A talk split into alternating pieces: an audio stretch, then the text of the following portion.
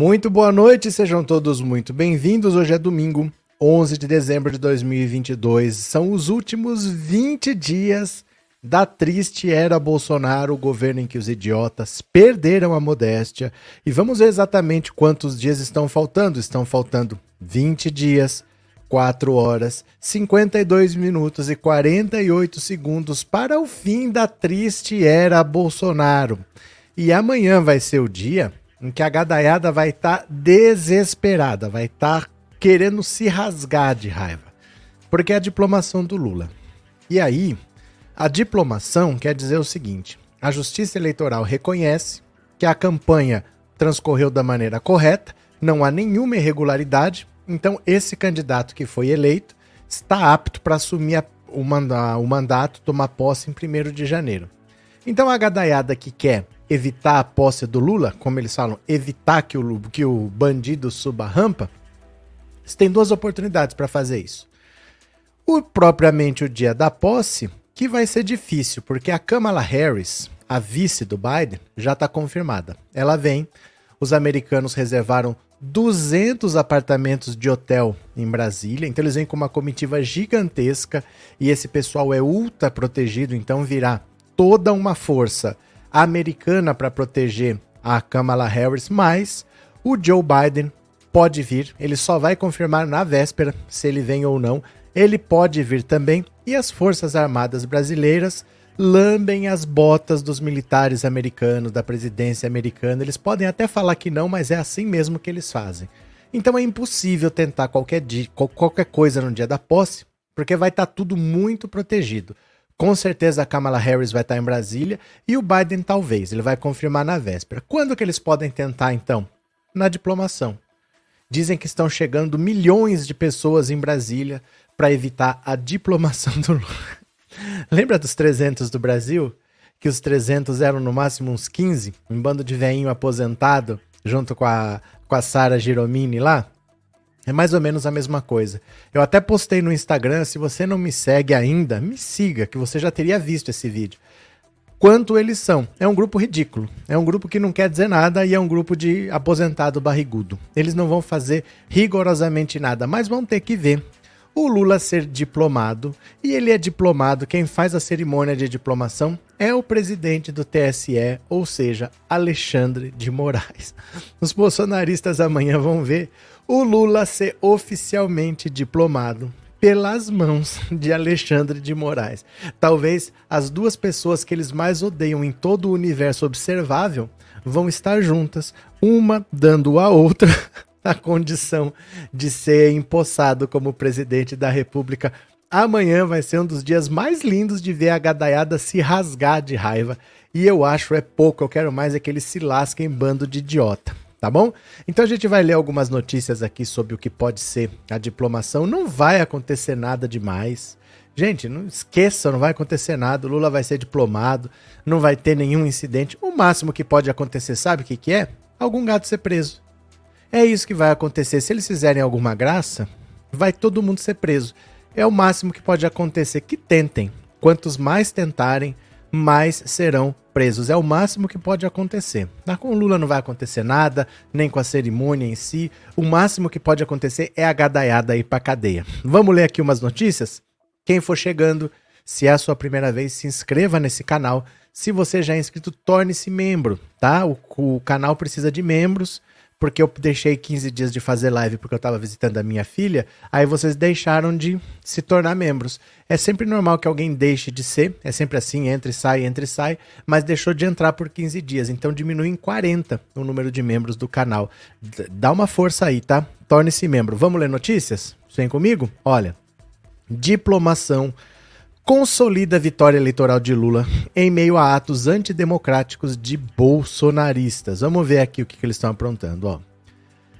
A cerimônia reforça. Ó, aqui, pulei uma linha. O presidente Lula recebe nesta segunda-feira no TSE o diploma confirmando que está apto a tomar posse. A cerimônia reforça a vitória eleitoral em meio a atos antidemocráticos de apoiadores do presidente Jair Bolsonaro, derrotado na tentativa de reeleição. Lula afirma que vai terminar de definir a composição do primeiro escalão de seu governo nos dias seguintes à diplomação. Os primeiros nomes, como Fernando Haddad para o Ministério da Fazenda, foram anunciados na sexta. O petista e o vice-presidente eleito Geraldo Alckmin vão receber os diplomas assinados pelo presidente do TSE, Alexandre de Moraes, Xandão, um dos alvos principais das manifestações bolsonaristas e dos discursos do próprio presidente. Lula, Alckmin e Moraes devem discursar no evento do TSE. Em 2018, quando foi diplomado, Bolsonaro elogiou a justiça eleitoral e disse que governaria para todos. Ai, meu Deus do céu, né? Ainda que simbólica, a diplomação ganhou maior relevância em 2022.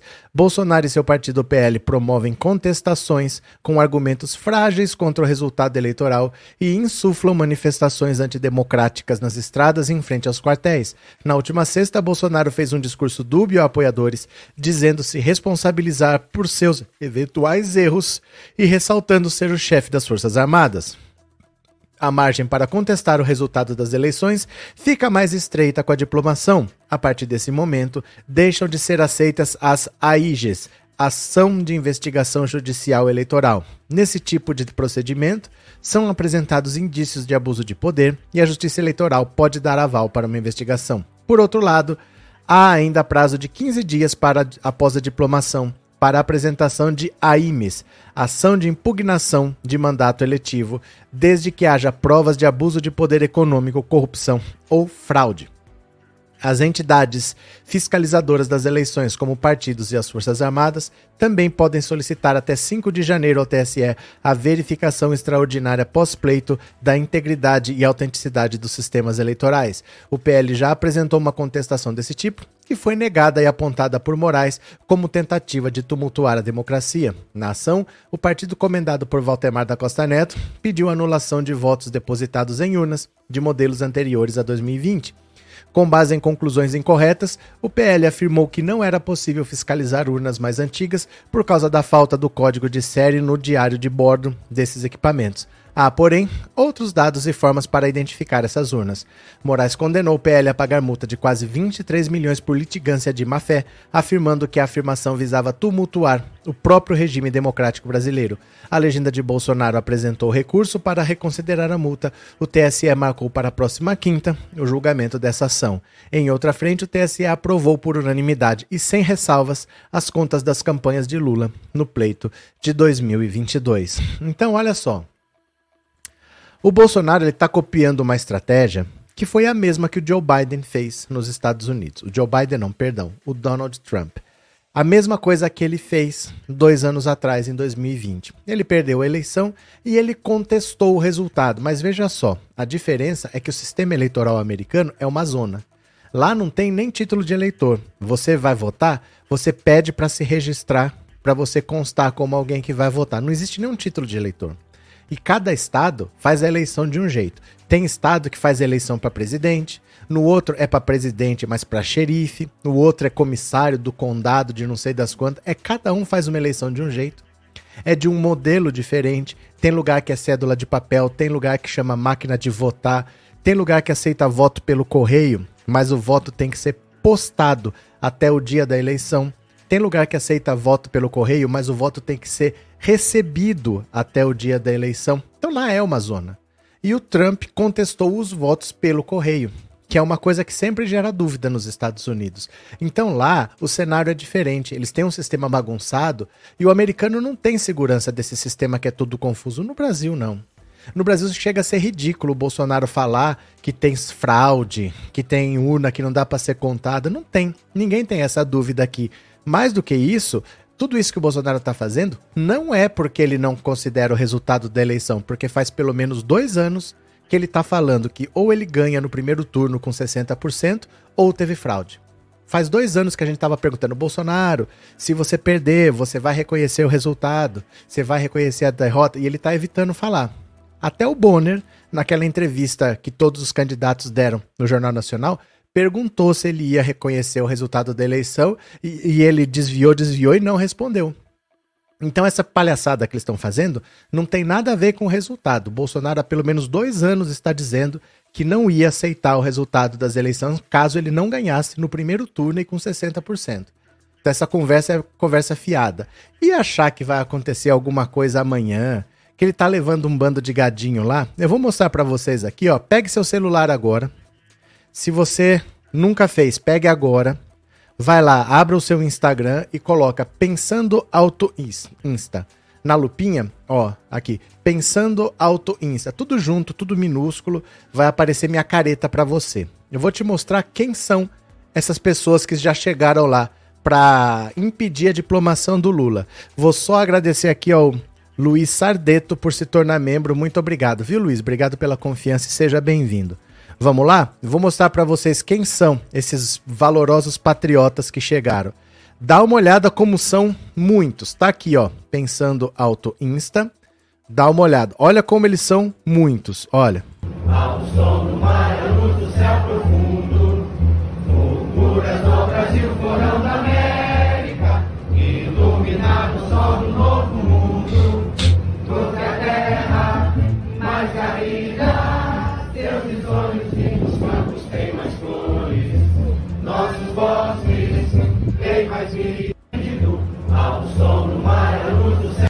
Se tiver umas 200, 250 pessoas, é isso daí. Não passa disso. Esses são os que chegaram para Brasília. É que a gente ficou ouvindo notícia na Jovem Pan. Parece que Brasília foi invadida. Não, são esses aí. Dá uma olhada, olha. Ao som do mar, a luz do céu profundo.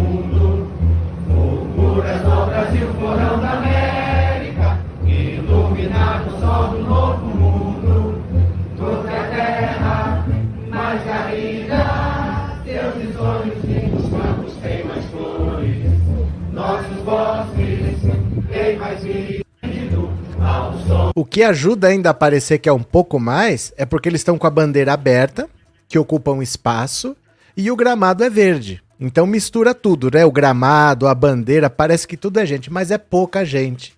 É lógico que não vai acontecer nada com essa galera aí.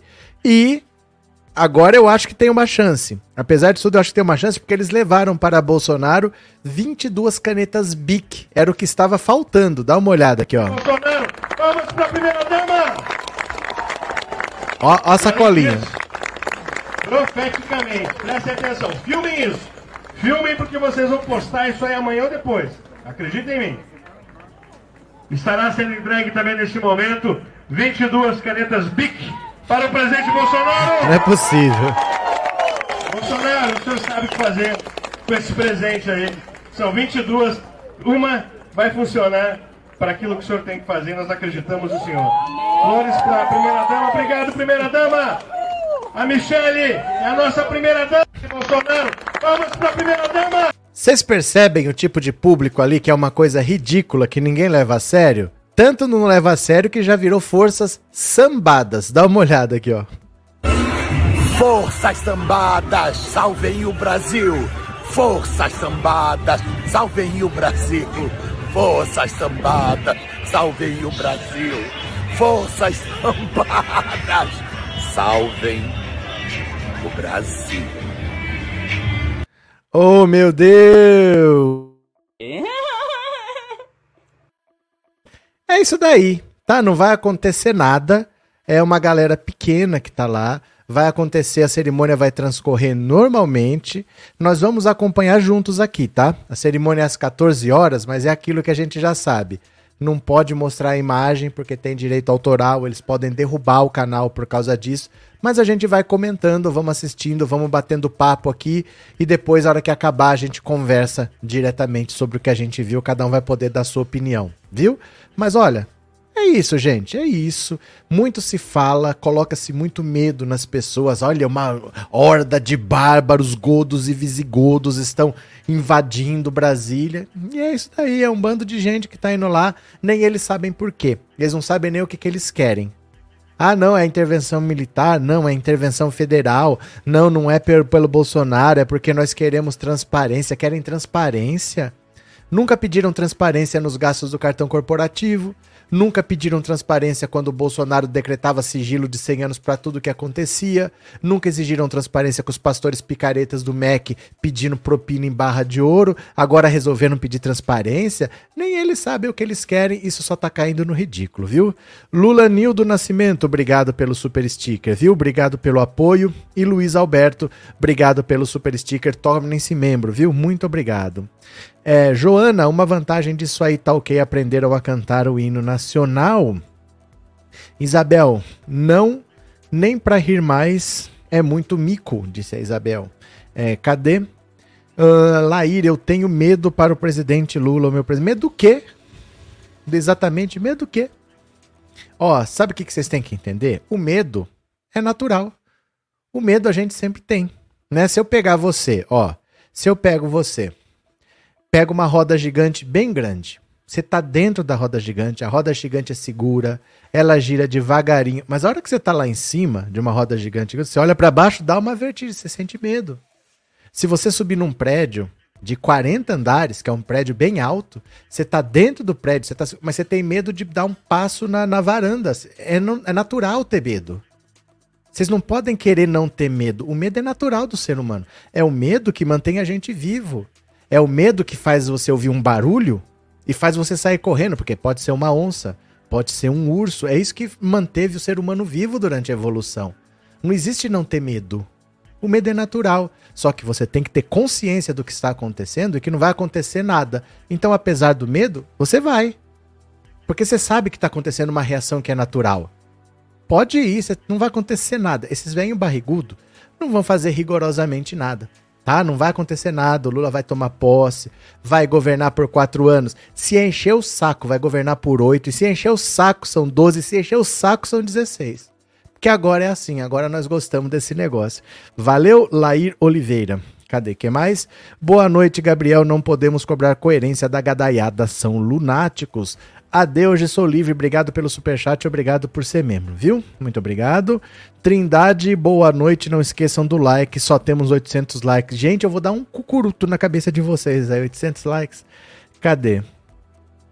Depois do dia 1 de janeiro, esse povo doido, todos vão pro psiquiatra. Vão nada, Mária. Vão nada, eles vão continuar no delírio deles. Eles vão achar que ainda vai acontecer alguma coisa. Do mesmo jeito que o Bolsonaro perdeu, mas ele precisava perder para poder provar que teve fraude e agora tem 72 horas, eles vão falar a mesma coisa, que o Bolsonaro precisava deixar o Lula tomar posse para fazer. Eles vão continuar nesse delírio. Gente, delírio não tem fim. Delírio não tem fim. Não ache que algum fato vai acontecer que vai acabar com o delírio. O delírio não tem fim. O delírio é assim mesmo que funciona, viu? Ele não acaba. Cadê? Vão ficar anos na frente de Inês, Inês. É, André o Gado chora porque vai perder o evento Chiqueirinho com o mito. Cadê quem mais? Célia, sim, faz parte do ser humano sentir medo. Segurança de Lula que seja forte. Inês Grazek, obrigado pelo super sticker, viu? Olha, deixa o medo pra lá.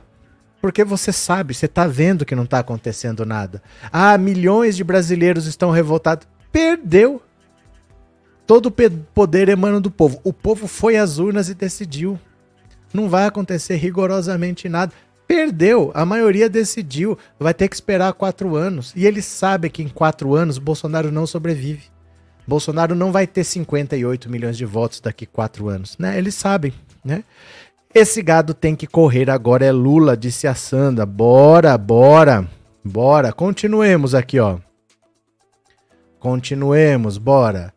É, pedido de Braga Neto para PL pagar a sua casa irrita generais. Essa vagabundagem do bolsonarismo é a coisa mais cara de pau que existe. O Braga Neto quer que o PL pague uma casa para ele também. Vai pagar a casa para Bolsonaro? Quer que pague uma casa para ele também. Um cara que nunca teve um voto na vida.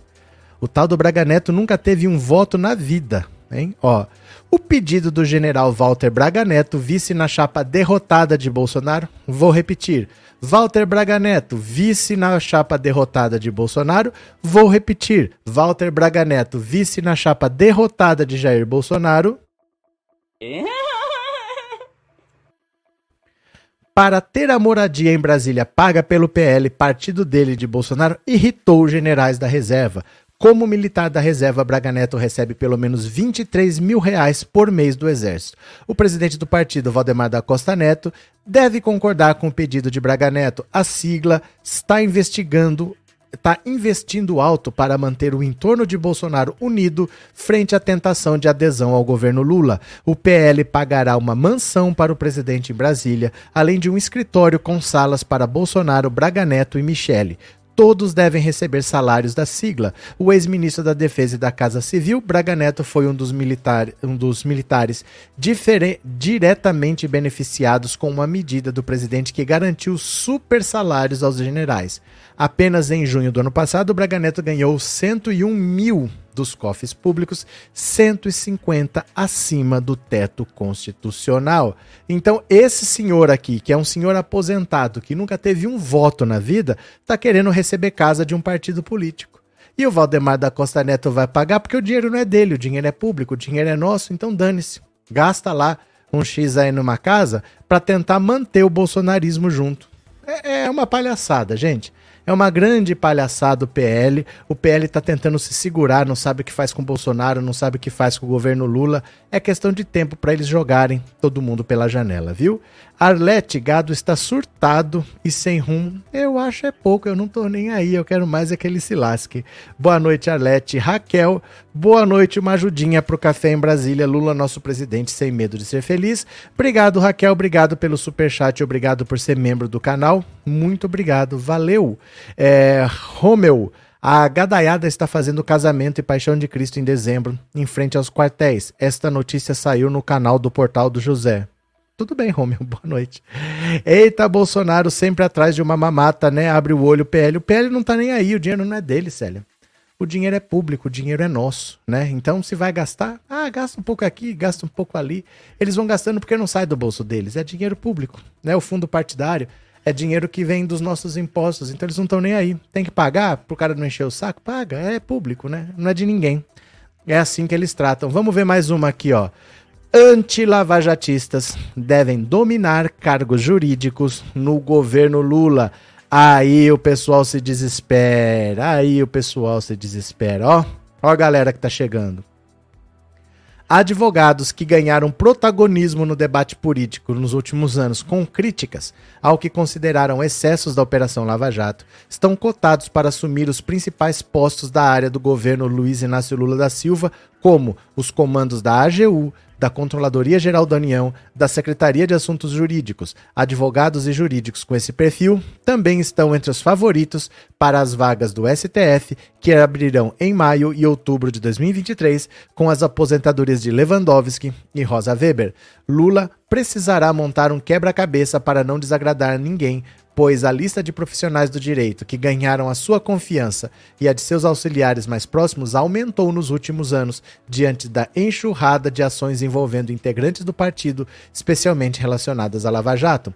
Alguns dos candidatos a essas vagas, inclusive, têm como trunfo uma espécie de dívida de gratidão após conseguirem que seus clientes escapassem de processos como no caso do próprio presidente eleito, que atribui ao trabalho do advogado Cristiano Zanin a anulação de suas condenações na operação. E é justamente um perfil crítico à operação que Lula procura para comandar órgãos como a CGU, que no ano que vem terá como uma das tarefas rever multas bilionárias aplicadas a empresas em acordos de leniência, a delação premiada de pessoa jurídica. Como mostrou a colunista Bela Megali, empreiteiras têm se articulado para levar ao futuro governo pedidos de revisão das penalidades acertadas nessas negociações. os advogados Vinícius Marques de Carvalho, Juliano Breda, Mauro Menezes, que fazem parte do Prerrogativas, grupo de juristas que reúne críticos da Lava Jato e simpáticos a Lula, são os mais bem avaliados para assumir a CGU. Nesse caso, o que deve pesar é a experiência, o que daria vantagem a Marques de Carvalho, ex-presidente do Conselho Administrativo de Defesa Econômica, CAD, na gestão de Dilma. Ele tem o apoio dos ex-ministros Aloysio Mercadante e Gilberto Carvalho, dois homens da estrita confiança de Lula. Breda, por sua vez, foi advogado de Gleisi Hoffmann, presidente do PT, na Lava Jato, enquanto Menezes esteve à frente da Comissão de Ética Pública. Outros três nomes estão no páreo para comandar a AGU, responsável pelo, por representar a União judicialmente e também prestar consultoria jurídica a toda a máquina pública federal. O mais cotado é Jorge Messias, que ficou conhecido como Bessias ao ser citado por Dilma em uma conversa por telefone com Lula interceptada ilegalmente pela Lava Jato. Procurador da Fazenda Nacional é bem visto dentro do PT, com apoio de lideranças do partido como o senador Jacques Wagner, além de ter bom trânsito no STF. Também faz parte do Prerrogativas. Messias tem como concorrente à vaga a chefe de gabinete do ministro do STF Dias Toffoli, Daiane Nogueira de Lira. Além do chefe atual, ela tem a simpatia dos ministros Alexandre de Moraes e Luiz Roberto Barroso. O nome de Daiane já foi levado ao presidente, segundo integrantes do partido, não possui qualquer veto. Correndo por fora está o advogado Anderson Pomini, que foi secretário de Justiça do ex-tucano João Dória na Prefeitura de São Paulo. É um nome do vice-presidente eleito Geraldo Alckmin e também é próximo do ex-governador Márcio França. Dentro do PT, no entanto, é visto como alguém com poucas chances por não ser da confiança do partido. Dos cargos da área jurídica, um dos considerados mais estratégicos por pessoas ligadas a Lula é o comando da SAJ, que funciona como uma espécie de filtro de tudo que chega na mesa do presidente da República. Cabe à secretaria revisar decretos, portarias e medidas provisórias que o presidente assina, opinar sobre a legalidade do documento e demais atos do governo. Além disso, o titular da SAGE costuma despachar diretamente com o presidente. Diante desse perfil, a expectativa é que o indicado seja alguém de extrema confiança de Lula. Nesta lista de cotados estão Zanin e os também advogados Jean Keiji Uema e Marco Aurélio de Carvalho. O Uema tem o seu nome levado recentemente a Lula é servidor concursado do STF como analista judiciário, foi chefe de gabinete de Jacques Wagner na Casa Civil durante o governo Dilma e desde 2016 está na liderança do PT no Senado, coordenando a área jurídica. No caso de Zanin, a ideia seria o advogado de Lula ocupar o cargo para aguardar até ser eventualmente indicado a uma vaga no Supremo. Carvalho, por sua vez, tem perfil mais político, é um dos principais porta-vozes do Prerrogativas e tem ganhado força para ser ministro da Secretaria-Geral da Presidência, ministério ao qual a SAGE hoje é subordinada. Uma das possibilidades discutidas pela equipe de transição, porém, é devolver a SAGE para a Casa Civil, como era antes de Bolsonaro. A escolha de um nome para o cargo neste caso caberia ao petista Rui Costa, anunciado na sexta como ministro da pasta. O entorno mais próximo de Lula espera que ao menos os nomes para AGU e CGU sejam anunciados a partir da diplomação, amanhã. Auxiliares têm aconselhado Lula a ter esses cargos nomeados até o dia 20, para que eles possam começar a montar suas equipes. Nomes como Messias, Jean e Vinícius são pessoas que nunca abandonaram o PT nos momentos mais difíceis e são os quadros mais preparados da nossa geração, com espírito público e leais, afirma Cavalho, que integra o Grupo de Justiça e Segurança Pública da Transição. No caso das duas cadeiras do STF que Lula poderá indicar no ano que vem, as discussões estão mais abertas. Como a primeira vaga só precisará ser decidida em maio, quando Lewandowski se aposenta, aliados do presidente eleito avaliam que há tempo para afunilar os nomes.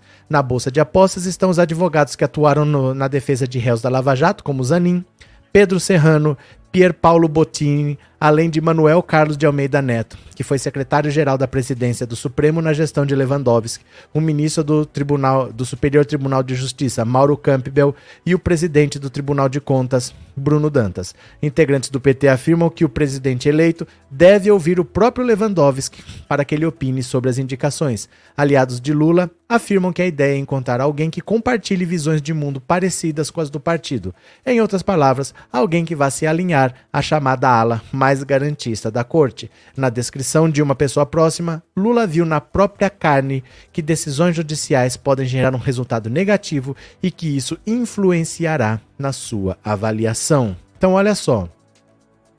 O quadro está se desenhando. O governo Lula está sendo montado. O Lewandowski se aposenta em maio, mas ele pode antecipar a aposentadoria. Ele está falando que ele não quer esperar o café ficar frio Quer dizer, não vai esperar até o último momento, até o último dia para se aposentar. Ele pode se aposentar em fevereiro, em março. Aí a indicação do Lula viria antes, né? A Rosa Weber ela não deve antecipar, porque ela é hoje presidente do Supremo.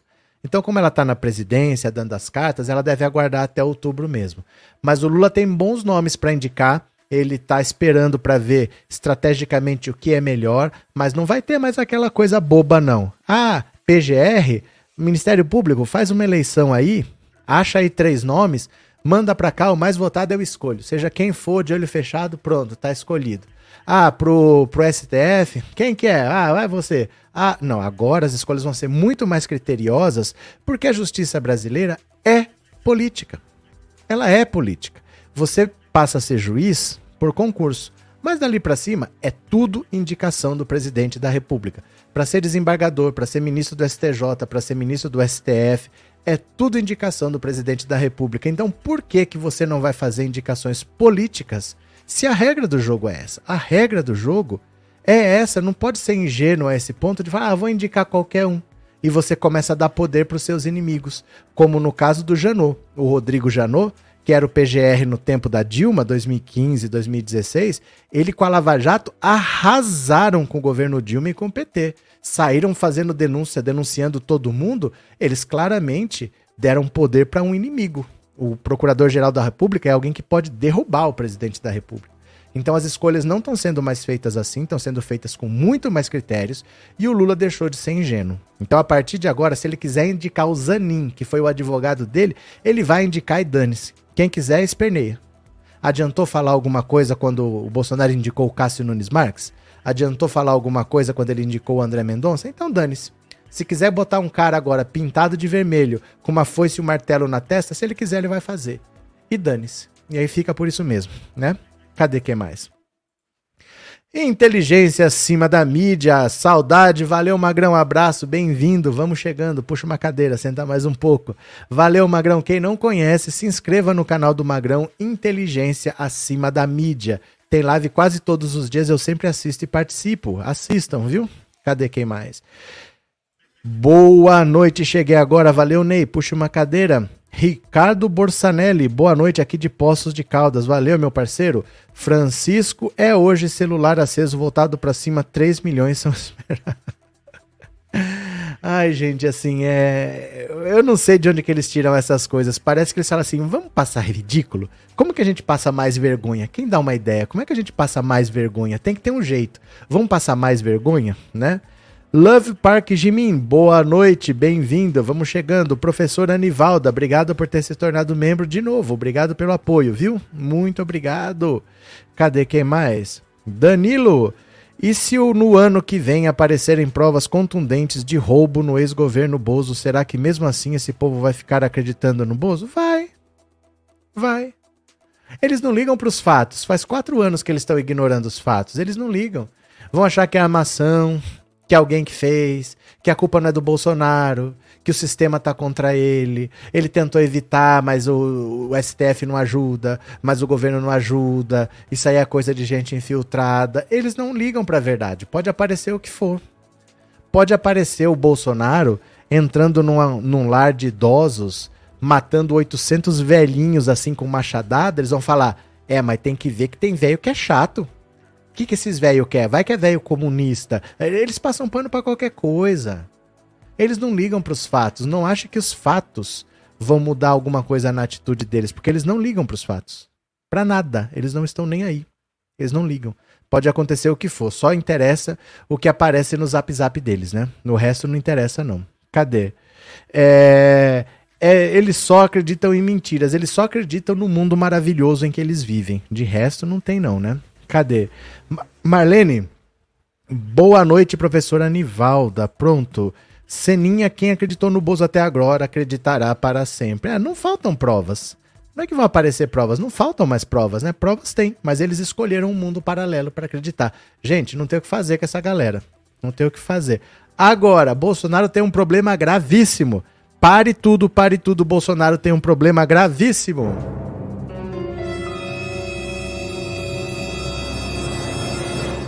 Bolsonaro tem um problema gravíssimo. O que fazer com a Harley Mito? O que fazer com a Harley Mito? Vocês sabem o que é a Harley Mito? É o maior problema do Bolsonaro agora. É o que fazer com a Harley Mito. Olha, o inusitado problema de Bolsonaro ao planejar a mudança do Planalto. Venham aqui comigo, ó. Esta é a Harley Mito. Olha aqui escrito Harley Mito. Jair Bolsonaro tem uma inusitada dor de cabeça nesses dias de despedida do Palácio do Planalto. O que fazer com todos os bizarros presentes que ganhou no mandato? Trata-se do mesmo dilema enfrentado por Lula quando o petista deixou a presidência em 2010. O mandatário recebe, ao longo dos anos, tantos presentes que fica difícil encontrar espaço para guardar o material quando a temporada no poder acaba. Só em facas, por exemplo, Bolsonaro tem mais de 200 para levar na mudança. Se for levar tudo para casa, que Valdemar da Costa Neto alugará para ele em Brasília, só a Harley Mito uma moto de madeira dada ao presidente por um apoiador apaixonado atravancará um quarto inteiro. Gente, eu tô preocupado agora. O que, que Bolsonaro vai fazer com a Harley Mito? Porque não é possível que ele vai deixar um presente tão bacana desse, uma coisa tão útil, de tão bom gosto, né? Imagina que orgulho ter um negócio desse em casa. Fala, gente, eu tenho. Eu uma visita em casa, você fala, deixa eu te mostrar um presente bacana, a Harley Mito. Aí o cara olha e fala, ah, mas legal, Parabéns. O senhor deve ter gente que ama muito o senhor para perder tempo fazendo uma Harley mito. Agora imagina ter que levar esse embora. Né? Muito bacana ganhar um boi, mas onde é que eu guardo um boi na minha casa? Se eu ganhar um elefante, onde é que eu guardo um elefante? E essa Harley mito? Dá para fazer uma fogueira, né? Quando for em junho, faz uma fogueira de São João com a Harley mito. Meu Deus do céu, cadê que mais? Cadê Célia? Ele eu já teria tacado fogo. Ai, Paulo, tem que dar o Landau 82, que era da presidência, para o Bolsonaro sustentar. É, para dar um Landau para alguém, você tem que dar um posto de gasolina junto, né? Que senão não tem jeito. A motoca do Bozo, é a motoca do Bozo, a Harley Mito, né? Cadê? Como é que é? Geomiberto, é isso? Perdão, tá? Se Deus quiser e Deus quer, após o Lula assumir no primeiro dia de janeiro, o Bolsonaro vai ser julgado depois, se Deus quiser. É que assim, as coisas têm um processo para andar, né? Então, a partir do momento em que o Lula assumir, vai ter um revogaço desses decretos de 100 anos que o Bolsonaro pôs. Ele vai revogar. Aí, depende do que, que vai achar. Que, que tem nesse sigilo? Ninguém sabe. Então, ninguém pode dizer nada hoje. Mas a hora que for revelado, o que, que nós vamos achar? Aí depois vai ter que ter um processo, uma investigação, vai ter que ter um inquérito, pode virar uma denúncia, um processo, primeira instância. Aí nós vamos ver o que acontece. Então vamos esperar, né? Mas é difícil a gente falar porque tá sob sigilo, ninguém sabe o que tem, né? Deixa aparecer, vamos ver. É, ficaria difícil levar para o planeta é, Nibiru, lugar que, que quero ver esses dois. É Nibiru? Acho que é Nibiru mesmo, né? Eu sei que planeta que é esse, já ouvi falar. Sebastião, tá mais parecendo como um mosquitão da dengue. Lulanildo, a Harley Mito parece a moto do Fred Flintstone. Ai, meu Deus do céu, gente do céu. Olha, nós vamos lembrar ainda. Vocês vão lembrar quando vocês estiverem bem veinho, vocês já estão. Mas assim, quando vocês estiverem bem com o pé mais para lá do que para cá, você vai lembrar com seus netos, bisnetos, no qual eu falo, gente, passou uma época vocês estão estudando no livro de história, mas eu vivi. Tinha um presidente que falava que gritava, feito Frank Aguiar. Um presidente que falava que era a favor de imunidade de rebanho. Um presidente que deu cloroquina para EMA. Um presidente que foi na ONU falar com a gadaiada. Ninguém vai acreditar. As pessoas vão falar: não, não é possível que isso aconteceu. O meu avô fala, mas não era assim. Não é possível que era assim. Meu avô exagera, porque o meu avô é comunista. O meu avô exagera, não é possível que era assim. Mas vocês estão vendo que é assim, né? Cadê quem mais? É, Bruno Costa. E se nos sigilos não tiver nada comprometedor, for só para tirar o foco do que realmente importa? A gente ficou no sigilo, ele aprontou na nossa fuça, a gente não viu. Bruno, e se a minha avó tivesse rodas, ela seria um bonde? Não existe esse tipo de pergunta e se. Não existe e se vão ver e quando tiver lá, nós vamos investigar. Ninguém vai investigar só os sigilos, vai investigar tudo. Essa sua pergunta, ela não faz sentido. Em primeiro, ah, mas e se? Não, não tem e se. O Lula vai tomar posse e vai ver, vamos ver o que, que tem lá. Não é assim, ó, vamos ver. Ah, não tem nada, então tudo bem. Não é isso. Você tá com o Estado na mão. Você tem todos os registros do Ministério da Saúde, do Ministério da Economia. Essas coisas é no registro que eu quero. Porque são procedimentos é, decididos em lei. Você tem que ter um registro aqui, tem que acontecer, tem que ficar guardado aqui, e você está com o país na mão. Você vai achar tudo. E já, já acharam muita coisa, mas tudo tem que esperar o Bolsonaro sair. Tudo tem que ser entregue para a justiça oficialmente. Então calma, não é assim. Mas, ah, mas e se? Ah, mas e se? E se ele pôs sigilo, ele fez outra coisa? Não é Não é assim, é o molequinho que não quis que o pai visse a nota vermelha e ele mesmo falsificou a assinatura e pronto. N não é isso. Nós estamos falando de coisas sérias, de crimes que vão ser encaminhados independente de estar tá aqui ou de estar tá ali. Não é assim, não. Ah, mas e se ele fez isso para desviar o foco daquilo? Não, não pensa nessas coisas. Não é assim que funciona, não, viu? É coisa bem mais séria.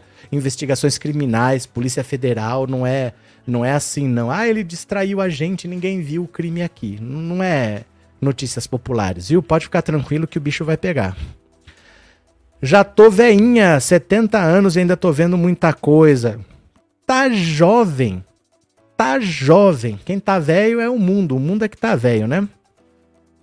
Os três patetas Jair Heleno e Valdemar. Pronto, vamos ver mais uma aqui. Bora, vamos ver mais uma. A aposta do MDB na discussão dos ministérios com Lula. Olha aqui, ó, a cara de bolacha da Simone Tebet. O MDB sonha alto nesses dias de disputa por espaços no futuro governo Lula. O partido quer um ministério para a ala da Câmara, Desenvolvimento regional seria uma boa opção, segundo o partido. Outro para a turma do Senado, de olho nas minas e energia. E, claro, espaço para Simone Tebet, que poderia ficar na cidadania. No caso da senadora que disputou o Planalto, no entanto, os MDBistas não querem compartilhar a cota do partido. Se Lula quiser Simone no time, terá que ser em sua cota pessoal e não em nome do MDB. Então, olha só, o MDB está querendo dois ministérios no mínimos. Um para alguém da Câmara e um para ficar na mão de alguém que está no Senado. Então eles querem um deputado do MDB no ministério e um senador do MDB num outro ministério. No mínimo eles querem isso. Se o Lula quiser dar um ministério para Simone Tebet, não tem problema, não temos nada contra, mas não vem dizer que ela é a senadora do MDB. Não. Ela não é ninguém do MDB. Ela é uma escolha pessoal do Lula. Nós não abrimos mão de ter um senador nosso no ministério e um deputado nosso no ministério. Quer chamar? Pode chamar, de boa. Mas não vai tirar da cota do MDB. Sabe o que, que é isso? É cabo de guerra. É assim mesmo que funciona. Né? Eles vão pedir, vão exigir, vão falar, vão fazer, mas ninguém vai ter todos os ministérios que quer. O Lula mesmo falou que para acomodar todo mundo ia ter que ter pelo menos mais 100 ministérios. Não tem ministério nem pro PT, vai faltar ministério para muita gente, mas é assim mesmo. A gente vai se acomodando, vai juntando. Você não ganhou um ministério, mas você vai para uma estatal. Você não ganhou uma estatal, mas você vai para uma secretaria. Depois esse ministro daqui vai para não sei aonde, aí você vem na vaga dele, né? Então muita coisa ainda vai mudar. O Cristiano Zanin, por exemplo, advogado do Lula, ele pode de repente ir para a CGU, que é a Controladoria Geral da União. Aí o Lewandowski aposenta, ele sai, pode ter outro advogado do Prerrogativas que vá para a CGU. E tudo isso pode acontecer. Então essas coisas vão se ajeitando. Não é todo mundo que vai ter ministério, mas está todo mundo puxando porque a vida é assim, gente. É uma disputa constante, né? É, Arlete, que Tebet vá por ela então, pois foi muito importante muito mais do que as pessoas pensam. Muito mais do que as pessoas pensam, porque a disputa foi muito justa. O Bolsonaro usou todo o peso da máquina pública possível e não possível. Coisas que não eram possíveis ele fez. Ele comprou votos como nunca se viu. Ele aprovou PEC para jogar dinheiro pro povo. Ele liberou o empréstimo da Caixa. Ele fez de tudo, jogou sujo, dando dinheiro para Jovem Pan, para emissora daqui, para lá, contrato com Nelson Piquet, com não sei quem. Foi uma chuva de dinheiro que agora tá aí. Agora o rombo tá aparecendo. Então, no meio dessa lama, se o Lula não traz o Alckmin, se o Lula não traz a Simone Tebet, se o Lula não traz o Janones. Muita gente falou: quem é Janones? Eu não sei quem é Janones. Ah, um candidato que tem 2%, dane-se se não é Janones. O Janones quebrou as pernas do Paulo Guedes com aquela história de que o Guedes não ia dar aumento para o salário mínimo, que ele queria reduzir o salário e queria mesmo. Paulo Guedes não tinha o que falar. O Paulo Guedes ia falar: não, mas eu vou dar aumento. Eu... Quatro anos não deu. Quem acredita quando ele fala que ele vai dar? O Janones foi fundamental. Todas essas peças foram muito importantes. O Janones, a Simone Tebet, o Alckmin o Alckmin está sendo muito respeitado pelo PT. As pessoas estão vendo a importância dele, o quanto ele está trabalhando e o quanto ele está ajudando o Lula. Porque, gente, o país está num caos que às vezes eu acho que é difícil até de explicar. O, o, ninguém tem ideia do, da terra arrasada que o Bolsonaro está deixando. Se fosse um avião voando, sabe aquele avião que tem pane seca? E que agora acabou o combustível, o que, que nós vamos fazer? O Brasil está nesse ponto, está acabando o combustível. Vamos aprovar uma PEC para botar mais combustível lá ou vai deixar o avião cair? O Brasil está assim, o Brasil acabou. O Bolsonaro destruiu esse país. Então toda força é importante não dá para falar, ah, eu não quero você, eu não quero você. É como se fosse assim, a sua casa tá pegando fogo. Aí vem alguém com um balde d'água para você, vai não. Você em 2016 votou no impeachment da Dilma, não vou aceitar o seu balde. Gente, sua casa tá pegando fogo. Tem pessoa passando fome ali, eu tenho que aprovar essa PEC. Como é que a gente faz daqui para frente? Eu não, não vou mudar o passado. O passado já foi. Vou fazer o quê? já foi, não tem como mudar o passado. Então, daqui para frente, como é que a gente faz esse governo ser o melhor governo da história desse país, para não ficar 4, para não ficar 8, para não ficar 12, para ficar 16, 20, 24? É isso que tem que pensar. Né? Simone Tebet foi fundamental, o Janones foi fundamental, o Alckmin foi fundamental. Tem uma galera aí que, ó, ó, todo mundo que tentou a reeleição conseguiu. Para derrotar um presidente no mandato não foi pouca tarefa, viu? Né? Não foi fácil. Um vice que Lula escolheu, inteligente, essencial, disse a Eliane. É, Lenise, vendo Tebet pré-ministra, penso quanto Ciranha está arrependido, eu acho é pouco. O Ciro, se ele não tivesse ido para Paris em 2018, e se esse ano ele falasse, olha, eu tô vendo um grave risco para a democracia, então contra Bolsonaro, qualquer pessoa coerente tem que estar. Todo mundo tem que estar contra Bolsonaro. Então eu vou retirar minha candidatura para apoiar o Lula, que é quem tem voto. Eu tenho minhas reservas pessoalmente contra o Lula, contra o Lula. eu conheço o Lula pessoalmente, mas ele tem voto para derrotar o Bolsonaro. Então eu retiro. Hoje, o Ciro ia ser peça central desse governo. Se ele tivesse ficado em 2018, mesmo que perdesse, ganhar ou perder é do jogo, mas ele ficasse para lutar em 2018 e agora ele tivesse entrado nesse barco, ele era o nome para 2026. Esse governo ia ser construído em torno do Ciro. O Ciro ia ter destaque nesse governo e era o nome para 2026. Na política, você tem que ter paciência. O Collor renunciou em 92 para não sofrer impeachment. Não adiantou. Ele sofreu impeachment, ficou oito anos inelegível. Nossa, oito anos inelegível. Gente, já passou, tem 20 anos. Foi o ano 2000 que venceu os oito anos que ele ficou inelegível. Ele já voltou, já foi senador, já tá aí de novo. Então você tem que ter paciência. As coisas passam, os políticos passam, os ares mudam e o Ciro não tem maturidade para entender isso. O Ciro Gomes é uma das pessoas mais burras que eu já vi na política. Eu não sei como é que tem gente que acha que o Ciro é preparado para fazer alguma coisa. Ele não é preparado nem para comandar o PDT do Ceará ele conseguiu destruir o PDT do Ceará. Não falo nem do PDT nacional, né? Cadê que mais? Real. Carlos, Ciro sumiu esse ano também. Parabéns a Simone Tebet, lutou como uma guerreira. É muito importante, é muito importante. Todo mundo que se juntou. Gente, a Dilma, criticadíssima pela própria esquerda, hein? Não vai ter Copa, não é pelos 20 centavos a Dilma se reelegeu com tudo que tinha de crítica, com a própria esquerda contra. Ela se reelegeu. Todo mundo que tentou conseguiu. A chance maior era do Bolsonaro conseguir. Ó, ó, foi por isso aqui, ó, nós escapamos do Bolsonaro. Se ele fica oito anos, ele fecha o STF, ele fecha a Câmara, ele muda a Constituição, aprova a reeleição infinita, a gadaiada ia matar um monte de gente por aí e ia ficar por isso mesmo, ele ia liberar clube de tiro, ia voltar um estado de bandidagem. Nós escapamos por isso daqui, ó. Foi muito trabalho para conseguir vencer essa eleição. Sorte que o Lula comprou essa briga, quis entrar nessa disputa e que teve gente do lado dele, porque foi uma tarefa das. Olha, daqui uns 30 anos nós vamos lembrar dessa eleição como a eleição mais difícil da história desse país, né? Cadê? É...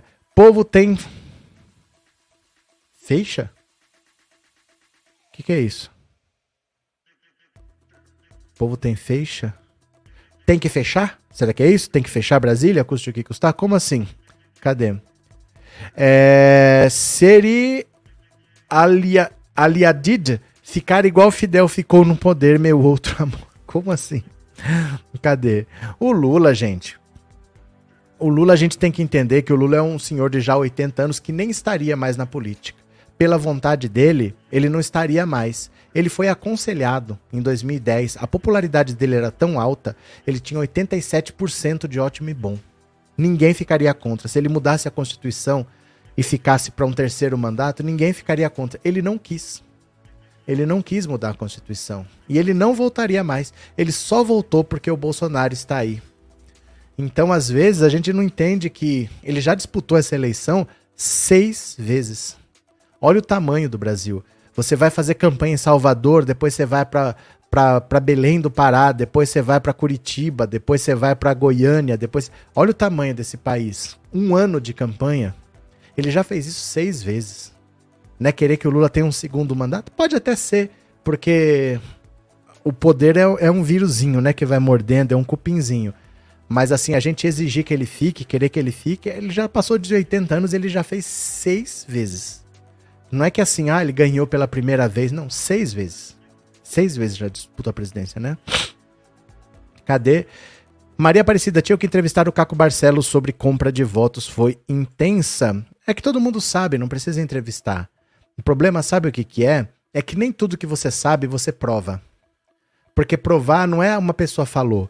Você precisa ter indícios, coisas contundentes. E às vezes você consegue até provar, mas o processo, ó, dois, três anos. Então, vai acontecer, mas não é tão pra já. Vamos ler mais uma aqui, ó. Vamos ler mais uma.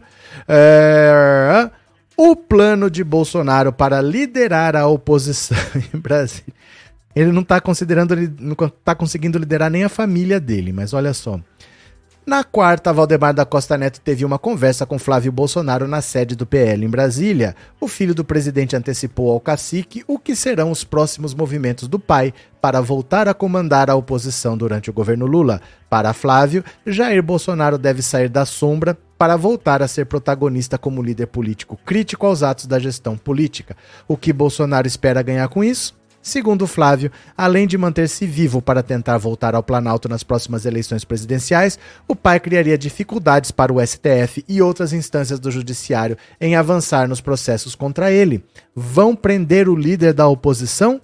Não vão, disse Flávio, segundo um aliado. Fique esperando. Fique esperando. Fique esperando mesmo. Primeiro, Bolsonaro não é líder de oposição nenhuma. Ele é líder de uma parte do bolsonarismo. Uma parte já abandonou o Bolsonaro também. Porque uma parte mais radical do bolsonarismo queria um Bolsonaro que prometeu fechar o STF. Esse Bolsonaro, em quatro anos, não cumpriu a promessa. Tem uma parte radical do bolsonarismo que não quer Bolsonaro, quer ditadura militar. Que querem é, governo autoritário. O Bolsonaro prometeu isso, eles apoiaram, mas não cumpriu. Então, se aparece um outro louco que prometa isso, eles vão. O Bolsonaro já se mostrou que ele se juntou com o Centrão, que ele sentava lá para tomar fé com, café com Barroso, com Toffoli, com a galera lá toda, conversava muitas vezes por causa do filho ladrão do Flávio, pro Flávio não ser preso. Ele prometeu em 2018 fazer uma CPI para investigar o Supremo, chamava CPI da Lava Toga. O próprio Flávio Bolsonaro desarticulou, falou para os pessoal lá, os senadores, tirarem a assinatura e não passou por um voto, porque ele fez todo o movimento para tirar, porque ele ia ser preso por causa das rachadinhas. Então foi um acordo, a gente não investiga vocês, não faz a CPI, e vocês também não me processam aqui. Foi um acordo, todos eles sabem. Então essa ala do bolsonarismo radical já abandonou o Bolsonaro, porque o Bolsonaro não é o que eles querem. Tem uma parte que é iludida. Tem gente que acha que o Bolsonaro é um representante de Deus na Terra. Acreditem vocês ou não, tem gente que acredita nisso. Tem gente que acha que o Brasil está sofrendo uma ameaça comunista. Tem gente que acha que vai ter banheiro unissex para todo lado. Então, assim, o Bolsonaro é uma, lidera uma parte pequena do bolsonarismo. Muita gente votou no Bolsonaro por causa da compra de votos. Muita gente votou no Bolsonaro só para tentar derrotar o PT por causa do comunismo do comunismo. Mas gente que votou mesmo no Bolsonaro é pouco e uma parte já abandonou porque ele não cumpriu o que ele prometeu. O Bolsonaro para 2026 é muito difícil que volte. Primeiro é difícil ele ter condições, mas mesmo que ele tenha, vamos supor que ele tenha, é difícil que ele volte. Muito difícil. É muito mais fácil imaginar que, alguém, que eles optem por um outro nome de direita pode ser até ligado ao Bolsonaro, mas não pelo próprio Bolsonaro. Porque se com o governo, comprando votos, ele não conseguiu, imagina fora. Quatro anos esquecidos. Vamos ver, né? Cadê?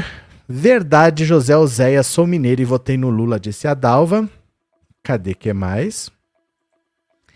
É um berimbau sem corda o que aconteceu, Sálvio. Cadê? Não vai dar em nada no Brasil. Como assim, Maria Eduarda? Isso é um comentário meio genérico. Cadê? Como assim não vai dar em nada? O que não vai dar em nada? O que é não dar em nada para você? Porque sabe o que acontece? Às vezes, a gente quer uma coisa que não tem como acontecer. Não é que não deu em nada. Eu vou te dar um exemplo. Esse pessoal todo que tá em. É, ó, vou dar um exemplo bem concreto para você. O Bolsonaro não falou esses dias? Olha, é, eu fiz a minha parte, eu assumo os meus erros, mas eu dependo de vocês. A luta ainda não está perdida. Ele está incitando o pessoal pedir golpe de Estado, está incitando violência. Isso é crime, já deveria estar preso. Mas enquanto não acontecer nada, enquanto não acontecer nada de verdade, você entende? Por mais que seja crime, enquanto não acontecer nada de verdade, qual que é a consequência? Pode até ter o processo.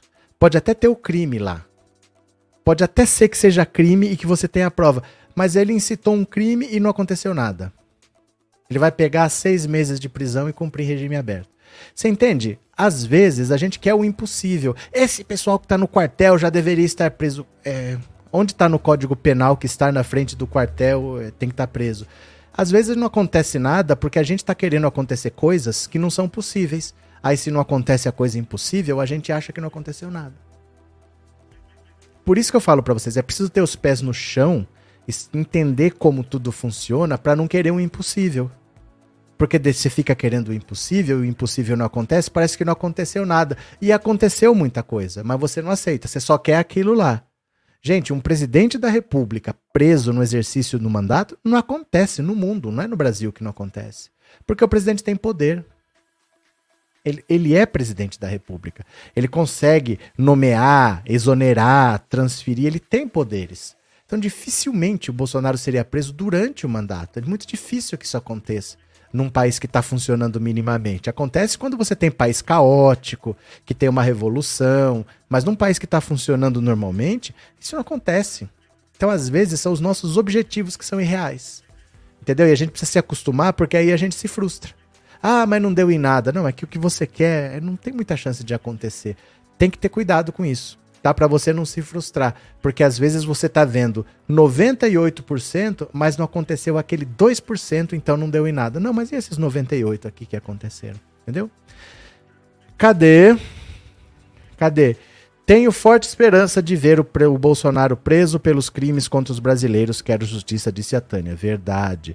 Jotec, presidente do Peru, foi preso KKK. Não sei o porquê do KKK, mas deixa eu dizer, a presidente da Bolívia também foi presa.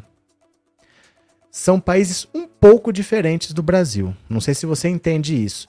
Esse é o maior erro das pessoas. Pegam dois países e falam: ah, mas o Victor Orbán na Hungria fez não sei o que. Gente, vocês não podem fazer esse tipo de comparação. Que é a mesma coisa que você falar assim: o Usain Bolt treina desse jeito.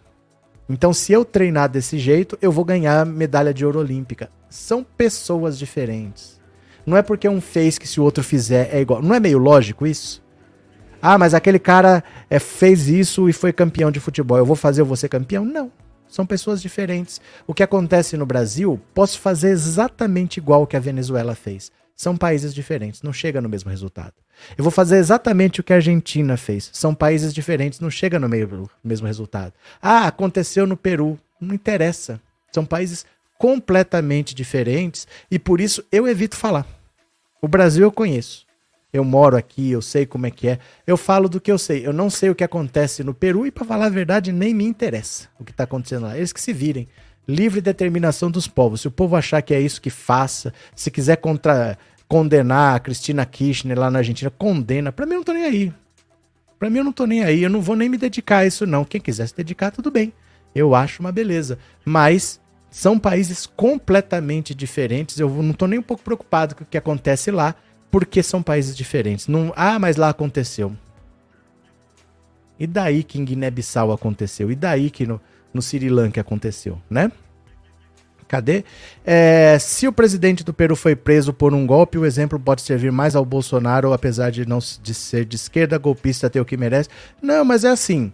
É, são situações diferentes, são situações bastante diferentes, porque assim, é, tem países que são mais democráticos, tem países que têm as instituições mais fortes. Você quer ver? Eu vou dar um exemplo muito claro para vocês. Esse pessoal da direita vive falando de liberdade de expressão. Tem até um rapaz aí que tem nome de bicicleta, tem um rapaz que tem nome de bicicleta que adora falar que todo mundo tem que falar o que bem entender. Ah, todo mundo tem que falar o que bem entender. Eu acho que deveria ter um partido nazista legalizado no Brasil. Eu acho que se o cara falar uma coisa racista não deveria ser crime porque é liberdade de expressão. Os Estados Unidos nunca passaram por um golpe. Os Estados Unidos nunca recolheram dinheiro você lembra, por exemplo? Era cruzeiro, virou cruzado. O governo recolhe as cédulas antigas tal, e agora imprime nota nova. Agora não é mais cruzado, é cruzado novo. Recolhe as cédulas antigas e faz nota nova. Agora não é cruzado novo, agora é cruzeiro real. Não, agora é o RD. Isso nunca aconteceu nos Estados Unidos. Eles nunca recolheram dinheiro. Se você tiver um dólar de 100 anos atrás e você for no banco, vale. Eles nunca tiveram um golpe de Estado. Eles nunca tiveram militares no poder. Então lá se lá você tiver um partido nazista, eles não vão dar golpe de Estado, eles não vão virar o país de cabeça para baixo, porque lá esse tipo de coisa nem passa na cabeça deles. É um país onde tá, as coisas estão mais estabelecidas. O Brasil tem uma democracia que começou em 88 com a nova Constituição. É uma democracia de 30 anos. É um país que acabou de sair de um golpe. Eu não posso deixar pessoas aqui defendendo o golpe, porque é liberdade de expressão. Não. Esse país tem uma ferida aberta de um golpe que acabou tem 30 anos. Tem um problema grave de racismo, de homofobia, disso, daquilo, que eu não posso ficar falando como se tudo bem, porque é liberdade de expressão. Não é. Então essas comparações muitas vezes, ah, mas um país aqui, mas no outro ali. Gente, se faz isso nos Estados Unidos, problema deles. Na nossa realidade, não pode. Essas comparações, às vezes, elas ficam sem pé nem cabeça por causa disso. Não é porque aconteceu lá que vai acontecer aqui e vice-versa, viu? Continuemos aqui. Real, Maria, a justiça está agindo e rápido contra os golpistas. Porém, teremos que conviver com os críticos e assim na democracia. Vamos disseminar as boas notícias. Obrigado, Maria. Obrigado por ser membro do canal. Obrigado pelo apoio, viu? Cadê que mais? É, 2.600 likes, joinha. Obrigado, Kelly. Valeu. Flávio Dino tem conhecimento jurídico, ele vai ajeitar essa situação, esse povo que se prepare. Eu diria que de repente até o caso Marielle pode andar. De repente, com Flávio Dino na justiça, até o caso Marielle pode de repente começar a andar. Já parou para pensar nisso? Que o caso Marielle pode andar e pode aparecer um culpado? Acho muito difícil. Acho muito difícil aparecer o mandante desse crime, mas pode até acontecer, viu? Cadê? É, Luciano, cada um carrega a sua cruz, o Bolsonaro tem que pagar por todo o mal que fez ao povo brasileiro. abraço, sou de Manaus, abraço, Luciano. Cadê? É, vai reclamar pro Xandex, disse o Wagner. Eu pegava, colocava no jardim e enchia de suculenta? Encher de suculenta? O que é suculenta, Ana Frutuoso? Cadê? Esse caso precisa ser solucionado. Que caso, Sandro, da Marielle? Então, é que eu não sei. Eu não sei. Quando passa muito tempo, é difícil depois, né? Tem, tem testemunha que já morreu, tudo, tudo isso coisa acontece, né? Depois que passa muito tempo, é difícil e às vezes não interessa muito que apareça, às vezes tem gente grande envolvida por trás que sempre tem influência, sempre tem, mas vamos ver, né? Cadê? Flávio Dino é uma grande conhecedor da justiça e segurança pública. Grande nome, nota 10. Cara, suc suculenta é uma planta? Nunca ouvi falar. Verdade? Tem uma planta que chama suculenta? Nunca ouvi falar. Valeu. Cadê? É, Peru, em dois anos, prendeu seis presidentes, disse o Carlos Costa. Inesita situação séria é triste para a menina. Pois é. Odinete, boa noite. O Bozo tem mais aqui cuidar da, da fiarada. Valeu. Suculentas são plantinhas. Nunca ouvi falar. Tem uma planta que se chama suculenta. Gente, tá um calor aqui. Tá um calor, se vocês soubessem. Eu tô suando aqui. Ai, meu Deus do céu. Deixa eu perguntar para vocês. Não, Jefferson, não. A Dilma não vai assumir nenhum ministério. Não vai. É, nesse mundo, quem morre é quem perde. Verdade, Fausto. Sim, plantinhas, folha gordinha. Nunca, nunca ouvi falar mesmo. Nunca ouvi falar, não é? Nunca ouvi falar. Viu? Ó, eu vou parando por aqui, mas eu volto às 9 horas. Posso contar com vocês? Vocês voltam aqui pra gente continuar conversando? Faz uma pausa, janta, come um negócio e tal. Volte às 9 horas pra gente continuar conversando. Valeu, meu povo? Beijo grande, até daqui a pouco. Tô voltando. Até já. Já fui. Tchau.